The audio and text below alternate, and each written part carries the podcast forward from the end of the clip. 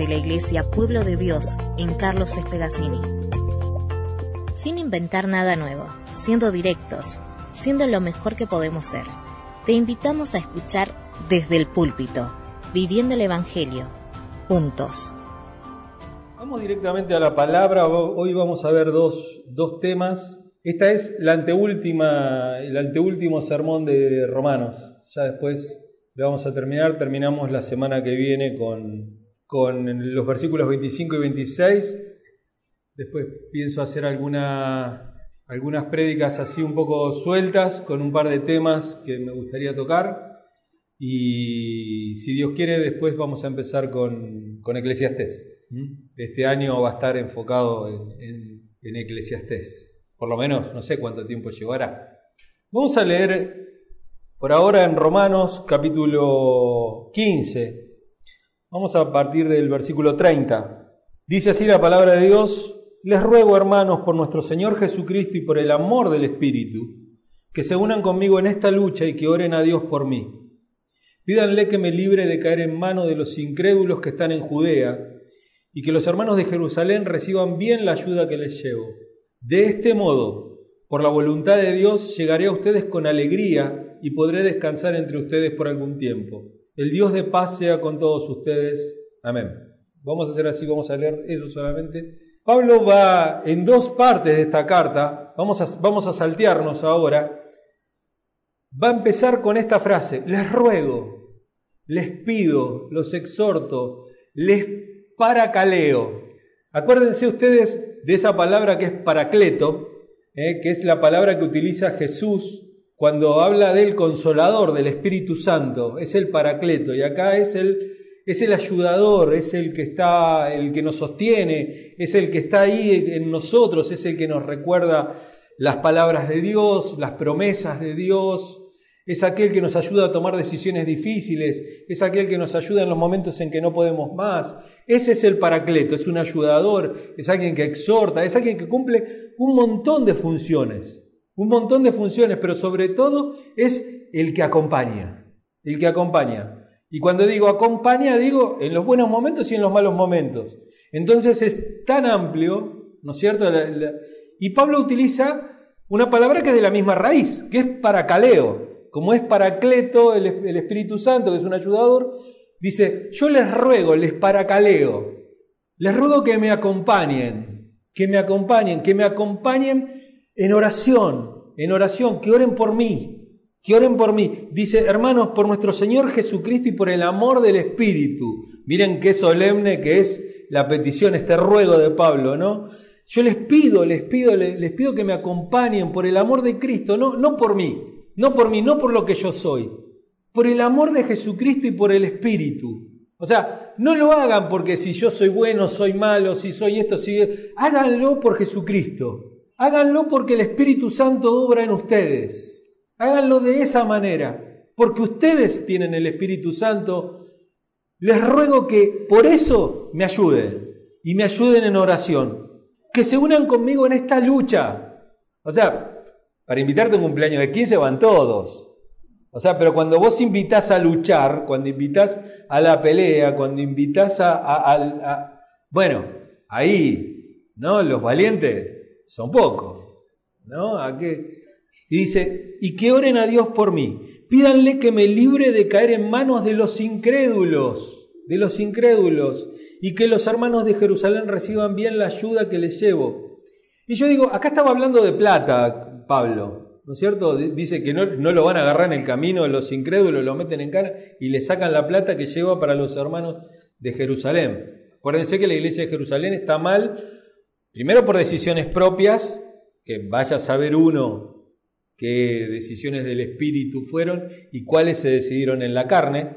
La Biblia tiene esa característica de no esconder si algo no fue bien, no fue bien, punto. No, no, no hay esa idea. Entonces, este, los hermanos decidieron vender toda su propiedad y poner todos los pies de los apóstoles.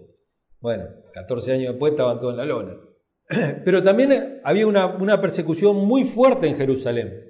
Había una persecución muy, muy fuerte porque era el bastión de los judíos. Y hasta ese momento los cristianos eran tomados como una secta, una secta judía. Fuimos una secta judía hasta pasado el año 130, por ahí más o menos. ¿eh? Pero hasta ese momento siempre el cristianismo fue tomado como una secta judía. Eran los del camino, pero eran una, una secta. Entonces Pablo le dice, que yo pueda llegar a ellos y que puedan recibir la ayuda, que pueda llegar hasta ellos. Y digo, ¿qué otras cosas también aparte de dinero uno puede recibir? Les ayudo, le, dice, les pido, les ruego que ellos puedan, que yo pueda llegar con la ayuda a ellos, que pueda llegar con la palabra, que no haya nadie en el camino que, que entorpezca la predicación del Evangelio, llevar una palabra pura, llevar una palabra recta, llevar una palabra bien interpretada, poder practicar el cristianismo de tal manera que la obra evangelizadora llegue sin que los incrédulos, y a veces digo incrédulo, ojo, porque vamos a, ver el, el capítulo 16, en el versículo 17, Pablo vuelve a decirles, palacaleo, les, les pido, les ruego que me acompañen. Acompáñenme en esta. Capítulo 16, el verso 17. Eh, les ruego, hermanos, que se cuiden de los que causan divisiones y dificultades y van en contra de lo que ustedes se les ha enseñado. Apártense de ellos. Hay un, hay un grave problema de como que hay una distorsión a veces en el medio. El otro día me decía alguien de la iglesia, yo voy y les predico, pero no les digo que vengan a esta iglesia, yo les digo que vayan a cualquiera. Y le digo, ¿vos te sentís bien en la iglesia? ¿Vos pensás que lo que se enseña en la iglesia está bien? ¿Vos pensás que sos acompañado en, la iglesia? ¿Vos pensás que vale la pena ir a esa iglesia? Y entonces, ¿por qué dejarías que estos muchachos se metan en cualquier kiosquito, en cualquier lugar, donde aquella, semilla que tanto costó sembrar termine siendo ahogada por las falsas enseñanzas, por los falsos maestros, por la predicación torcida del Evangelio? Si tampoco, a mí no me gusta la, esa, esa militancia que uno a veces tiene de endiosar la iglesia donde va. Pero digo, la otra vez hablaba con alguien, me llamó por teléfono alguien pidiéndome consejo, consejería de otra iglesia, digo. Se la voy a ir a cobrar al pastor de la iglesia esa, ¿viste? Entonces, pero acá viene y me dice, no, porque necesito un consejo, que esto, que el otro, que acá, que allá. Dice, porque yo le predico a una persona, pero tengo vergüenza de que venga a la iglesia. Y le digo, si la iglesia es vergonzosa para vos, ¿qué haces congregándote ahí? Es muy simple, o sea, ¿Qué haces congregándote ahí? Nosotros mandamos las precas por, internet y, de un montón recibo, ay, no sabes lo que es esto, es, dice, el púlpito de mi iglesia es tan flojo. ¿Y qué haces en esa iglesia? O sea, nunca se lo dije, nunca le dije, y bueno, venite a la nuestra. ¿Qué haces ahí? Con, Persona que dice, uh, hace 30 años tiene el Evangelio y no aprendí nada. Bueno, ¿qué haces en esa iglesia que no aprendes nada, que no vas para adelante? Eh, y Pablo dice eso, ojo, ojo, dice, yo les ruego, les pido que nos acompañen en esta. Ojo, porque la ayuda, porque lo que nosotros estamos llevando, que es una ayuda para las personas, y que esa ayuda puede ser material y espiritual, y doctrinal. Ojo, dice, ¿se acuerdan la, la prédica de la semana pasada, no es cierto? Él decía, yo sé que ustedes saben de todo, yo sé que ustedes saben de todo, pero les quiero refrescar la memoria por las dudas, dijo. Bueno, está ese problema, ¿no? Ese problema que a veces los, los, los, pastores luchamos con esto, luchamos con que nosotros predicamos este, el domingo y después de lunes a viernes te predica enlace, ¿viste? Y los hermanos a veces no tienen el discernimiento para decir, che, esto no, no funca, ¿no es cierto? Esto no va. No, o sea, es lo opuesto. Es lo opuesto a lo que uno, uno. Vos escuchás algo acá y después lo escuchás a Cash Luna y no. Como que no entra, ¿viste? Como que no encaja. Y, y se supone que servimos al mismo Dios, ¿no? Bueno. Y, y usamos la misma Biblia, ¿no? Fíjense el, tema de las interpretaciones y de cómo uno le puede dar vueltas a las cosas. Y Pablo dice esto: ayúdenme, ayúdenme en esta, ayúdenme en esta obra, en esta obra de Dios. Ayúdenme, dice, les ruego hermanos que se cuiden de los que causan divisiones y dificultades. Divisiones y dificultades. Personas puestas en la iglesia realmente para, para causar eso, para causar divisiones. Como hablaba la semana pasada con este pastor que les, conté la semana pasada, me dice, no, la hermana al final se terminó yendo de la iglesia, qué sé yo, y le digo, sí, le digo, la bronca que te queda es que no se fue antes. Porque uno pierde tiempo, porque te hacen perder tiempo, porque te, a lo mejor te tuerce algún hermano que venía caminando bien. Es lamentable, es lamentable. Y de verdad, yo, lo digo, pero lo, digo sinceramente, si alguno está incómodo en la iglesia, hay tantas, hay tantas. Uno tiene que estar donde se siente cómodo, donde puede ser familia.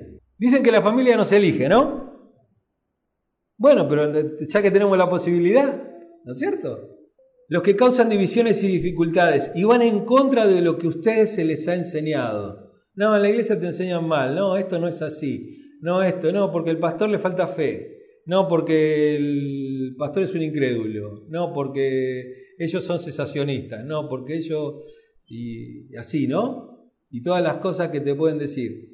Y, y orábamos, y yo el otro día escuchaba unas, a una chica, me decía, no, porque no sabe, un milagro. Le dijeron lo que yo estaba pensando. Teníamos una frase para los accidentes en la policía, cuando decíamos el expediente, porque no era delito. Entonces a veces los accidentes, hay un incendio y puede ser un estrago, o sea, un incendio intencional, o un accidente. Entonces se decía al final que era este, obra de la fatalidad, de la casualidad y sin imputación para terceras personas. Bueno, hay cosas que nosotros llamamos milagros y son casualidad y obra de... Lo escuchábamos con Oscar el otro día en un sermón. Esa cosa de que el milagro tiene esa, esa, cosa de, de interrumpir el, el, orden natural de las cosas. Cuando el sol se detiene es un milagro. Pero si yo, tenía, si yo no tenía que comer y aparecieron con tres kilos de mandarina, es obra de la providencia divina, en todo caso. Es de ese cuidado que tiene el Señor y que es una promesa. Dice él, miren las aves del cielo, miren las flores del campo, a todas ellas las mantiene el Señor y ninguno de ustedes puede tener ni siquiera la mitad de lo que tienen ellos, ¿no es cierto? Porque el pajarito está ahí, va y come la semilla, va y come la fruta, le come los higos a la hermana acá, este, a la hermana Ramona, ¿no es cierto? Ellos, ellos simplemente son recolectores de lo que Dios les da. Y lo mismo las flores del campo, ¿no? Que se visten y uno Ojalá uno pudiera repetir los colores que ven esas flores. Es imposible de repetirlas, ¿no? Son imposibles de, buscar ese tono, no, no te, jamás te podría vestir con algo así. Y esas son promesas de Dios y son parte de la providencia divina. Eso es lo que Dios da y el cuidado que tiene de sus hijos. Pero los milagros son otra cosa, los milagros son, son milagros. donde había un cáncer terminal no hay nada. Donde, donde había un muerto ahora hay uno que vive. Y después están esos, ese milagro continuo que hace el Espíritu Santo, que es resucitar personas todos los días, cuando los convence de pecado, de justicia y de juicio. Aquel que se convierte resucita, resucita, sus ojos son abiertos. Dice Pablo, tengan mucho cuidado de aquellos que van en contra de las cosas que se le han enseñado. Dice, tales individuos, versículo 18, tales individuos no sirven a Cristo nuestro Señor, sino a sus propios deseos, con palabras suaves y lisonjeras, ¿eh? así que te soban el lomo, eso quiere decir con lisonjeras, te doran la píldora, podría ser una frase también, ¿eh? con palabras suaves y lisonjeras engañan a los ingenuos. Y le dice Pablo esto, dice, es cierto que ustedes viven en obediencia, es cierto que ustedes viven en obediencia. Lo que es bien conocido de todos y me alegra mucho, pero quiero que sean sagaces para el bien e inocentes para el mal. Dijo Jesús, sean mansos como palomas y astutos como serpientes. Hay que tener astucia, ¿no? Hay que ser astuto, no dejarse. ¿No es cierto? Uno ve, muchas veces, vieron que los que roban casas ponen símbolos en las casas a veces. Y a, veces uno piensa que, uy, mirá, quitaron la pared de la, de la casa. No, a veces te la marcan. Y ponele y te ponen, son cristianos. ¿Por qué? Porque el cristiano es confiado. Como tiene que dar la palabra, a veces es confiado. Y otra cosa también. Y uno se encuentra con cualquiera en todos lados y dice, yo soy cristiano. ¡Ah! Y se pone a charlar ahí y todo y empiezan a hacer un estudio bíblico, ¿no? Ahí nomás. Ojo, ojo, que no todos se sirven al Señor Jesucristo, sino que algunos se sirven a sí mismos y utilizan esas palabras suaves, lisonjeras, todo, y te, arrastran, y te arrastran al error y te arrastran a un evangelio mal predicado no provoca salvación, sino que no la provoca directamente, porque lo que provoca salvación es la palabra, pero la palabra bien interpretada, obviamente. Dice Pablo, tenía mucha, mucha confianza Pablo acá, ¿no? Dice, muy pronto el Dios de paz aplastará a Satanás. Me encanta, ¿no? O sea, el Dios de paz aplastará a Satanás, ¿eh? aplastará a Satanás bajo, bajo, los pies de, bajo los pies de ustedes. Que la gracia de nuestro Señor sea con nosotros, ¿no? Y pensaba en esto en el ambiente, en el ambiente de iglesia, y pensaba en esto que les ruego que, que, sean todos del mismo sentir, que se unan conmigo, que, trabajemos todos juntos, que hagamos todo esto. Y digo, miren en la iglesia, ahora vamos a ver los otros, los otros los vamos así a repasar medio por alto, pero vean la cantidad de personas que concurren a una iglesia. Miren esto. Versículo, eh, capítulo 16, versículo 1. Les recomiendo a nuestra hermana Febe, diaconisa de la iglesia de Sencreas. Sería una persona, ¿no? Otra persona. Acuérdense que estamos hablando de iglesias en las casas. No hay templos, nadie le había levantado un templo para hacer una iglesia, sino que se reunían en las casas. Entonces dice, diaconisa de la iglesia, los que sirven, no los diáconos, los que sirven. Les pido que la reciban dignamente en el Señor como conviene hacerlo entre hermanos. Vamos salteando porque ella ha ayudado a muchas personas. Tenemos personas que sirven en la iglesia y que han ayudado a muchas personas. Dice a Priscila y Aquila, mis compañeros de trabajo en Cristo Jesús y compañeros de trabajo aparte, las dos cosas. Porque acuérdense que Aquila y Priscila cosían carpas con Pablo también en el trabajo secular. Pablo cosía carpas para no serle de peso a los hermanos. Recuerdan eso, ¿no? Compañero de trabajo en Cristo Jesús. Por, salvarme la vida ellos arriesgan la suya. La iglesia tiene que estar compuesta de este tipo de personas. Personas que ayudan y personas que arriesgan su vida por otros.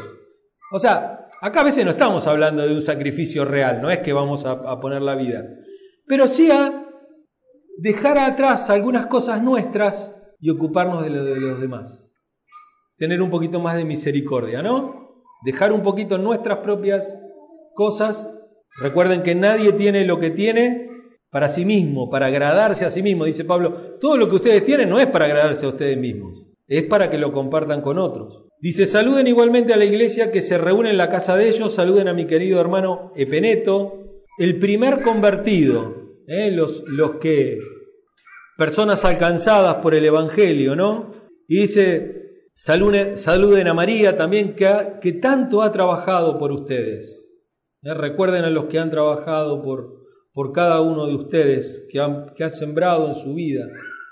Uno, uno como cristiano siembra en personas, no siembra en tierra, siembra en personas.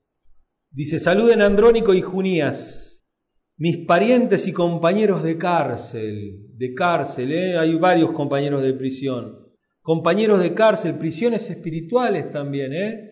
compañeros en eso, en pecados que se repiten, compañeros en eh, estar mal, estar que no quiero ir a la iglesia y aquel que te viene y te dice dale, metele para adelante, vamos, aquel que no quiere seguir las cosas de Dios te dice dale para adelante, vamos. A veces son prisiones, prisiones esas. Pablo dice que, que hay prisiones, lo dice en la carta a los Efesios, si Dios quiere lo, lo vamos a ver en algún momento es interesante que cuando él habla de fortalezas, ¿vieron?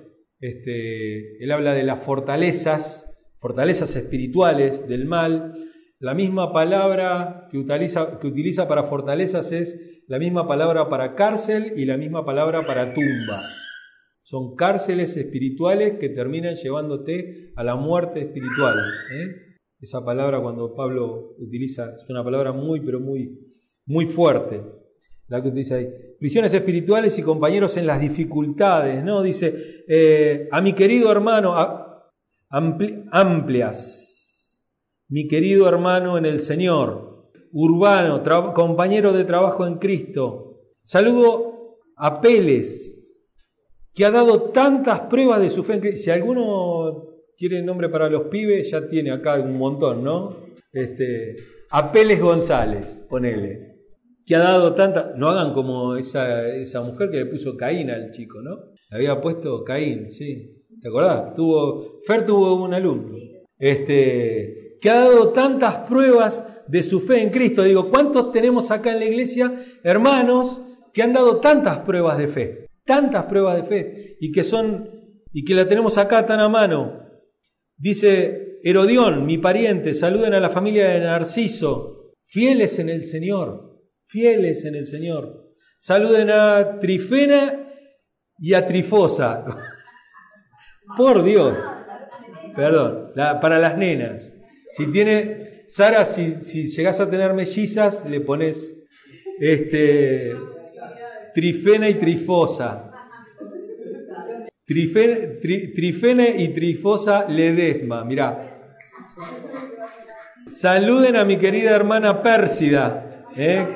que, ha trabajado muchísimo en el Señor. ¿eh? Había Trifena y Trifosa que se esforzaban trabajando. Están los que trabajan y los que se esfuerzan trabajando también. ¿eh? Salúdense unos a otros. Bueno, hay, varios más también. Ah, y este me gusta. Saluden a Rufo, ¿no? Nombre de perro más que de coso, ¿no? Distinguido creyente y a su madre, que ha sido también una madre para mí. Fíjense cómo la iglesia provee de todas esas características y de toda esa variedad de personas que tienen distintos dones y que los utilizan en favor de la iglesia.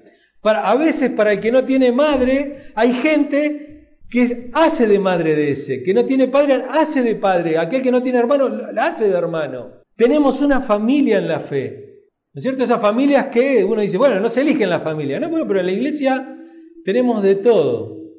Por eso Pablo dice, tenemos tanta gente, ¿no? Él, acá está la parte de los saludos y todo, fíjense, saluden a filólogo. Un filólogo es aquel que estudia el origen de las palabras, ¿eh? filólogo. sí, debe ser el que filólogo debe ser alguien que, estudia las palabras o algo, debería tener esas características también, a lo mejor era un apodo o alguna cosa así. Eh, los incluso hasta los emperadores tenían apodos, ¿no? No, no, eran, no tenían el nombre justo, sino que tenían el, apodo. Miren que a Calígula le quedó Calígula, que significa botitas, porque cuando era chico usaba unas botitas de soldado y le quedó Calígula, que significa botitas. A Julia, Nereo, a su hermana, salúdense con todas las iglesias. Eh, versículo 21 dice, eh, saludos de parte de Timoteo, mi compañero de trabajo, como también de Lucio, Jasón Estoy tratando de ver cómo acentúo la palabra. Sosípater. Sosípater.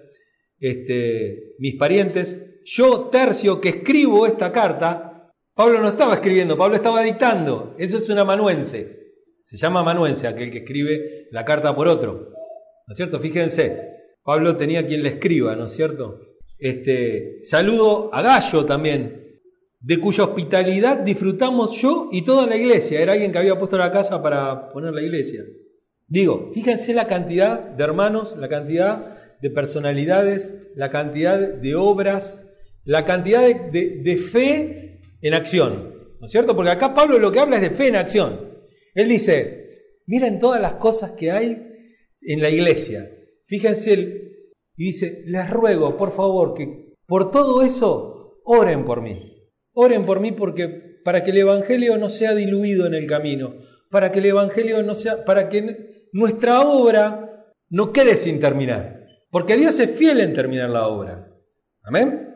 Lo, cantábamos recién. Pero Dios utiliza personas. Está, está, el tema de quién se hace responsable de esas cosas. ¿Quién se hace responsable? ¿Quién se hace responsable de la oración? ¿Quién realmente es alguien que cuando uno le dice, les paracaleo, les pido que me acompañen en todas, en las buenas y en las malas, le dice, sí, yo soy un paracleto, es como el Espíritu Santo, yo soy un ayudador, yo soy alguien que está ahí en las buenas y en las malas y que te, y que te ayudo y que estoy ahí. ¿eh? ¿Cuántos de nosotros somos capaces de dejar de lado nuestras propias comodidades, nuestras propias cosas. ¿Cuántos ponemos en la balanza? Digo, ¿cuántos ponemos en la balanza? Parece que a veces siempre cuando uno escucha las excusas, no por lo general, cuando uno escucha las excusas o las razones por las cuales siempre la iglesia tiene tan poco peso, todas las demás cosas pesan un montón. Una pequeña molestia, una pequeña cosita, algo que pasa, ya eh, digo, ¿por qué no tomamos las cosas con la, con la pasión? Con la pasión, y si no es con la pasión, con la obligación, por lo menos, ¿no? Porque uno, bueno, uno puede ser apasionado y dice, bueno, pero vos sos apasionado porque sos el pastor de la iglesia.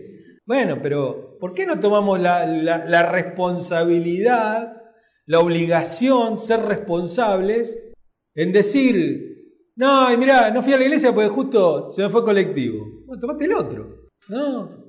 O no voy porque, no sé, este, nadie va al trabajo y llama y dice, che, no voy porque me pasó el colectivo, no voy.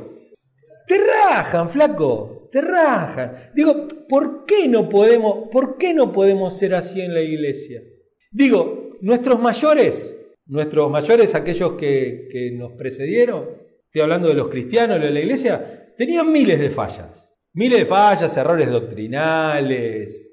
También había alguno que se, que se, se choreaba la guita. Había de todo, ¿no es cierto? podían tener un montón de errores. Pero si había algo que tenía la iglesia era pasión u obligación por lo menos. O iban porque tenían ganas o, iban porque les daba miedo lo que le iba a decir el pastor después del púlpito. Porque antes el, pastor se manejaba así, se manejaba desde el púlpito, te pegaba, ¿viste? Y te, marcaba, te quemaba delante de toda la iglesia. Te contaba el pecado a todos. Otra que es secreto ministerial. Olvídate, te la cuenta toda te dice, no, no, es una anciana de pelo blanco, yo no voy a decir el nombre, pero es una anciana de pelo blanco, con anteojo, este, peticita, que vive acá a la vuelta, ¿viste? No, te dicen la cosa. Era un hermano que el otro día pasé por el negocio, por el almacén que tiene, y, está, ya todos sabemos quién era. Entonces, eh, el hermano carpintero, yo no voy a decir quién es, pero era un carpintero y, te, y te recontra quemaban los pastores. Ahora hacen más o menos así como yo digo, antes directamente decían el nombre.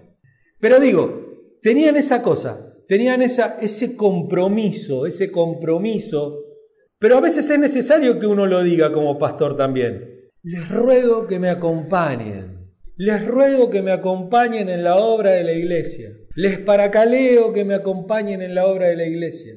A la verdad como dijo Jesucristo, sigue siendo tal cual hoy. La mies es mucha, los obreros son pocos. Roguemos para que Dios mande obreros a la mies, pero también seamos, estemos atentos al llamado de Dios para ver si alguno de nosotros no es un obrero llamado a la mies también. Tenemos que estar atentos al llamado, atentos al llamado, a la vocación. Ustedes lo saben, acá lo vivieron en carne propia, 17 años sin un pastor. ¿Saben cuántas iglesias hay sin pastor? Hay una escasez de pastores. Pero lo que pasa es que todos quieren estar en la iglesia, la iglesia más grande, la que ya está todo terminado, que no hay que laburar, que no hay que hacer nada. Que te pagan un sueldo, que tenés todos los beneficios. Pero ojo, porque no saben la cantidad de pastores que faltan. La cantidad. Y yo creo que Dios sigue llamando obreros a su mies. Yo creo que las vocaciones son, pero hay muchos oídos sordos. Y pienso en vocaciones, en vocaciones a lo mejor llamadas como más mínimas, más chicas, qué sé yo. Uno, Pablo se refiere, y, la, Biblia se refiere a los pastores y a los, a los líderes de la iglesia como hombres de Dios, hombres de Dios, ¿no? Como hombres que a los que Dios ha llamado y que no los ha dejado tranquilos y que y que te la vive reclamando todo el día. Digo, y uno está llamado con, con, una pasión y con un fuego que a veces es difícil expresarlo y difícil de poder hacérselo entender al otro. Pero digo, hay, hay vocaciones, hay vocaciones para todo. Vocaciones para poder trabajar. Hay veces uno no tiene todo el tiempo para poder atender a todas las personas. Y pregunto, y esto es un reclamo propio. ¿Cuánto me llamaron, Sergio? ¿Hay que ir a visitar a alguien esta semana?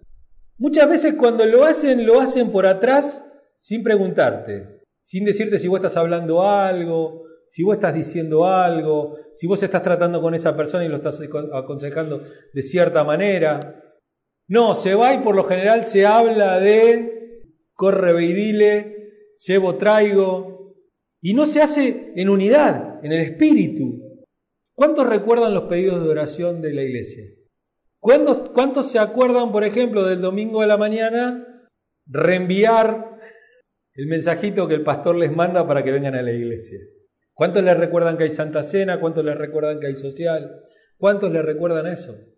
En eso les ruego, les paracaleo que me acompañen, que me acompañen a poner manos en el arado, que me acompañen a sumarse los miércoles a estudiar la Biblia y si alguno no tiene las ganas de venir, a lo mejor le puede cuidar a los chicos a alguien que sí quiere venir. A lo mejor puede pasar a buscar a alguien que quería venir. A lo mejor le puede cargar la sube a alguien que quería venir. Fíjense cuántas formas hay de obrar. Fíjense cuántas formas hay de, de ser parte y de poner las manos en el arado. Pablo nombra un montón, nombra a los diáconos, los que ayudan a muchas personas, compañeros de trabajo en Cristo, eh, personas alcanzadas, primeros convertidos, dice Pablo, compañeros de cárcel, hermanos en el Señor, los que dan pruebas de fe y son ejemplos, los fieles, los que han sido madre y padre para mí. Fíjense cuántas cosas hay para hacer en la iglesia. Les ruego por las misericordias de Dios, por la unidad del Espíritu, que pongan las manos en el arado. Tomen compromiso, tomen compromiso. Y el compromiso es a rajatabla. Así como una vez les dije, denme en tiempo con la prédica. Usted a lo mejor viene y está acostumbrado a otra forma de predicación, está acostumbrado a una forma de predicación más volada, más más que tiene que ver, hoy vemos por acá, mañana vamos por allá, pasado vemos cómo vamos. Yo le dije, denme en tiempo, denme en tiempo de construir sobre ustedes el mensaje.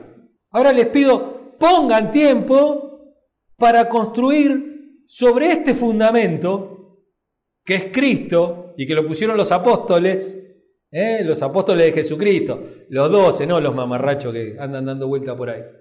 Aquellos que habían sido enviados por Jesús, eh, de forma que lo habían visto, que eran testigos de la resurrección de Cristo y todos esos, que pusieron todos estos fundamentos en la iglesia. Pablo, que se mató escribiendo cartas y haciendo doctrina y creando doctrina para resolviendo problemas, los problemas que iban surgiendo en la iglesia, porque el mensaje había sido dado, estábamos predicando a Cristo resucitado, todo, pero, y bueno, ¿y cómo somos iglesia? Porque había que hacerlo y Pablo se se mató ahí tratando de ordenar todo como para que podamos ser una iglesia que avance, que el mensaje se pueda extender, que pueda hacer esto, todo. Bueno, sobre ese fundamento sigamos construyendo.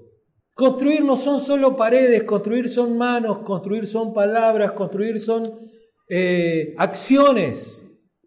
A lo mejor es hora de que repasemos algunas cosas del libro de Nehemías, ¿no? De con la lanza en una mano y con la cuchara en la otra, ¿no? De estar ahí, estar en la lucha, pero también levantando la pared, construyendo. Que seamos, como dice Pablo, cartas leídas, cartas leídas. Usted sabe cuál es el lema de la iglesia, ¿no? Viviendo el Evangelio juntos. Viviendo el Evangelio juntos. Ya no llanero solitario, ya no parte de, sino parte de un grupo, de una iglesia, que podamos construir todos juntos, ¿no? Porque como dice ahí, ¿no? Ya no hay diferencia de nacionalidad, ni de clase social, ni de sexo, porque todos son uno en Cristo Jesús. Todos son uno, somos uno. Entonces les ruego que nos unamos. Dice una de las leyes del liderazgo que una cadena es tan fuerte como su eslabón más débil. ¿Alguno no lo entendió? Una cadena es tan fuerte como su eslabón más débil. Vos podés poner una cadena de, eslabón soldado de 12 milímetros de, grosor, pero hay un eslabón que lo ataste con alambre. Adivinan dónde se va a romper. Las cadenas son fuertes y todos los eslabones son fuertes. Las cadenas son fuertes y todos crecemos. Las cadenas son fuertes si nosotros somos fuertes. Entonces no digamos, ay, no, bueno, pero el hermano es débil. Bueno, tenemos que fortalecerlo porque la cadena es tan fuerte como su eslabón más débil. Entonces necesitamos crecer. Les pido que me acompañen en esto. Porque ya no hay diferencia de nacionalidad, ni de clase social, ni de sexo, porque todos somos uno en Cristo Jesús.